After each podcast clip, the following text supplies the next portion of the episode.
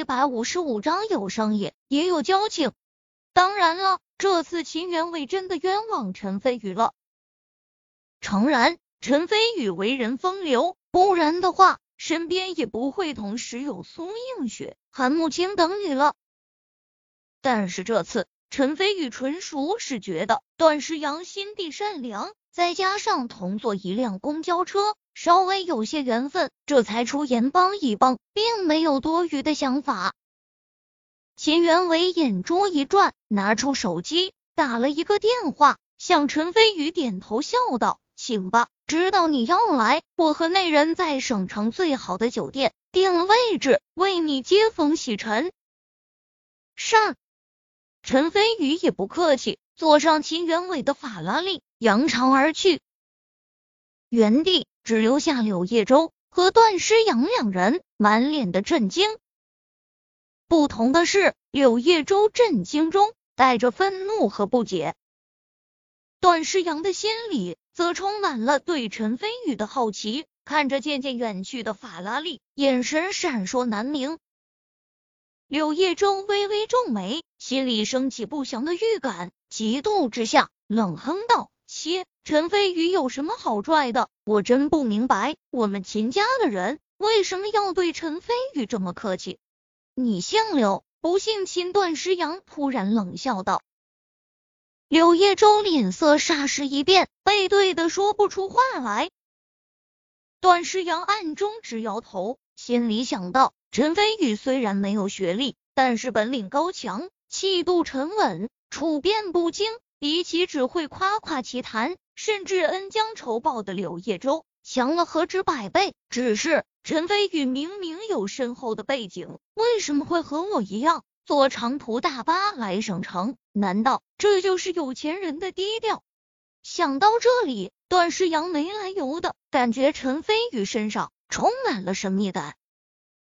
片刻后，一辆银白色的尼桑停在两人的面前。从里面下来一位身材高大的中年男子，看到段诗阳后，眼睛一亮，喜道：“你应该就是段诗阳段小姐吧？”“是我，请问您是哪位？”段诗阳心里有了猜测，但是还不敢确定。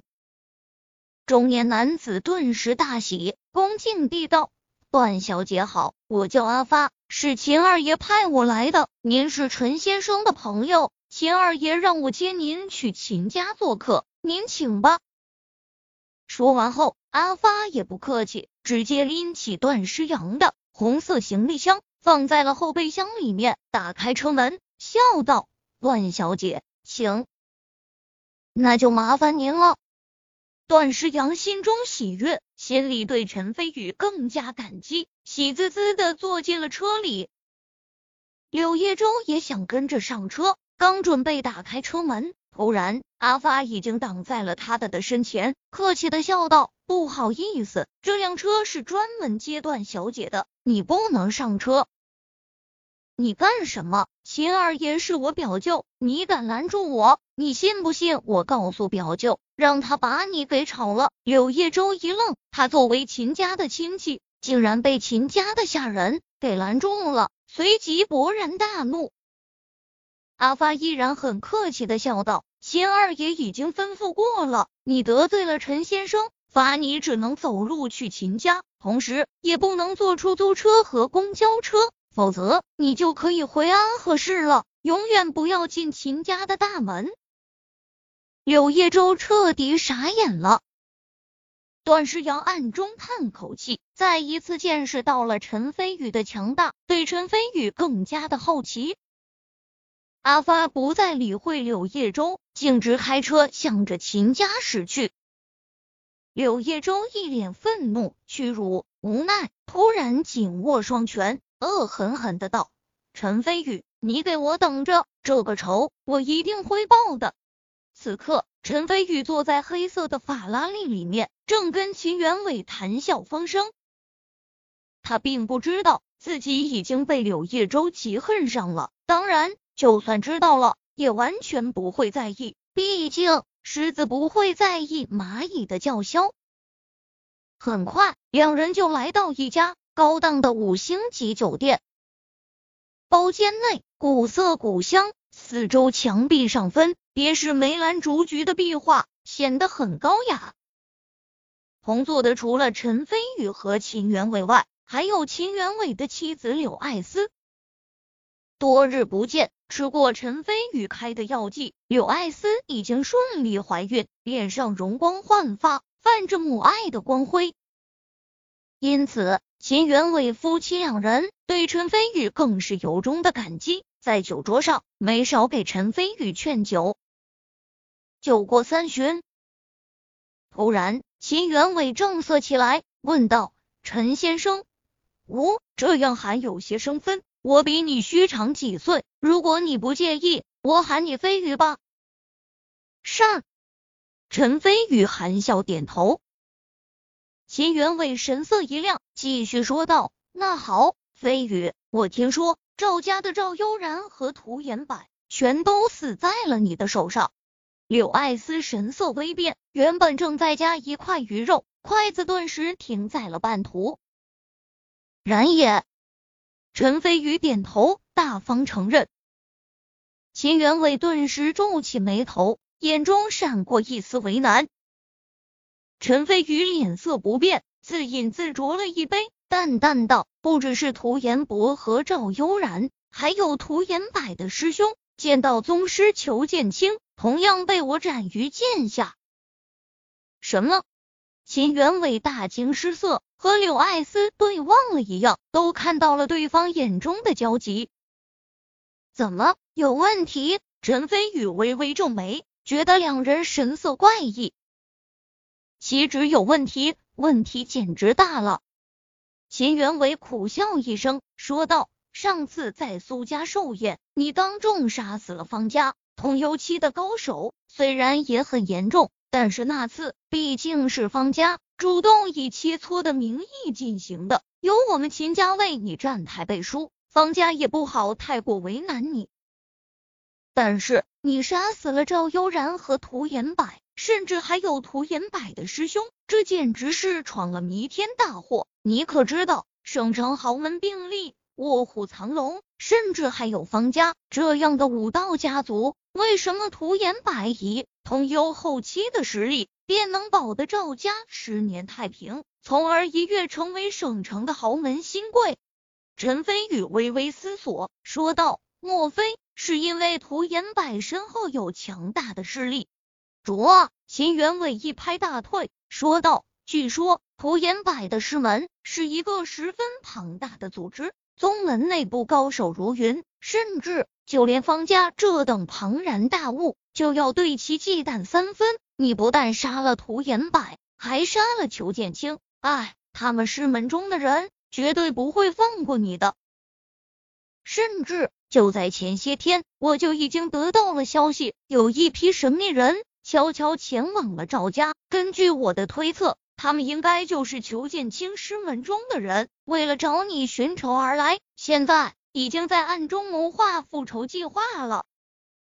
现在不单是赵家、裘剑清的师门，甚至还有方家，都把你视作仇人。飞宇啊，飞宇，你偏偏挑这个时候来省城，绝对是步步危机，真是，真是让我不知道说什么好。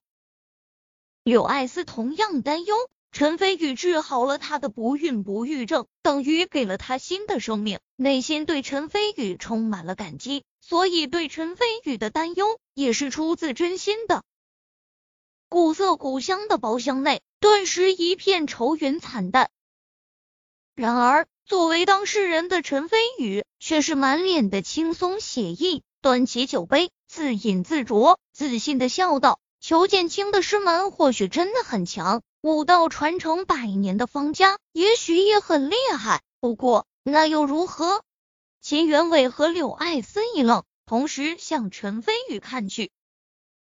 陈飞宇很自信，一饮而尽，酒杯重重拍在桌面上，眼中神采飞扬，自信地道：“我陈飞宇一道可治天下，武道能转乾坤，生杀全在一念之间。”裘剑清的师门也好，尹氏家族方家也罢，我陈飞宇一人一针一剑，凛然不惧。陈飞宇神色傲然，大有虽千万人无往矣的气概。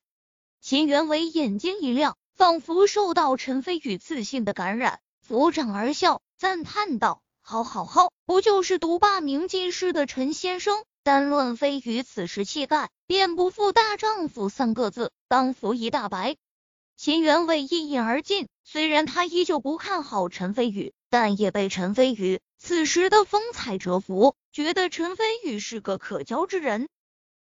柳艾斯也是同样的心思，嘴角含笑，越看陈飞宇越顺眼。不过，飞宇虽然勇气可嘉，但是你在省城仇敌太多，不可莽撞。秦元伟放下酒杯，沉吟道：“我们秦家会出面。”暂时稳住方家，趁这段时间，你就专心应对赵家以及裘剑青师门的复仇。秦元伟和柳艾斯对视了一眼，柳艾斯也开口说道：“另外，至于赵家方面，咱们现在还不清楚，裘剑青师门中到底来了多少人，又分别是什么实力，敌暗我明，对咱们很不利。正巧今晚的时候。”省城上流社会会有一场晚宴，到时候赵家也会参加。飞宇可以趁着这个机会一起去宴会，趁机查探出赵家的底细，知己知彼，才能百战不胜。多谢陈飞宇心中感激。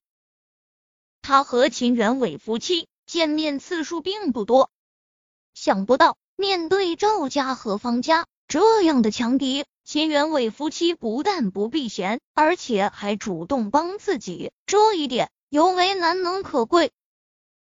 秦元伟哈哈而笑，很开心，笑道：“在我看来，我夫妻两人和你之间，除了一百亿的生意外，还有无价的恩情和友情。我秦元伟也是知恩图报的人。”善，当服三大白。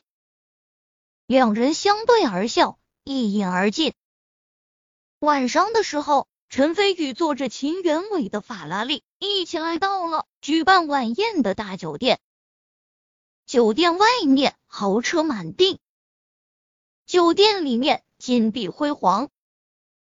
陈飞宇走进去，驻足观察，突然看到一个熟悉的身影，嘴角翘起一丝笑意，和秦元伟说了一声，便独自走了过去。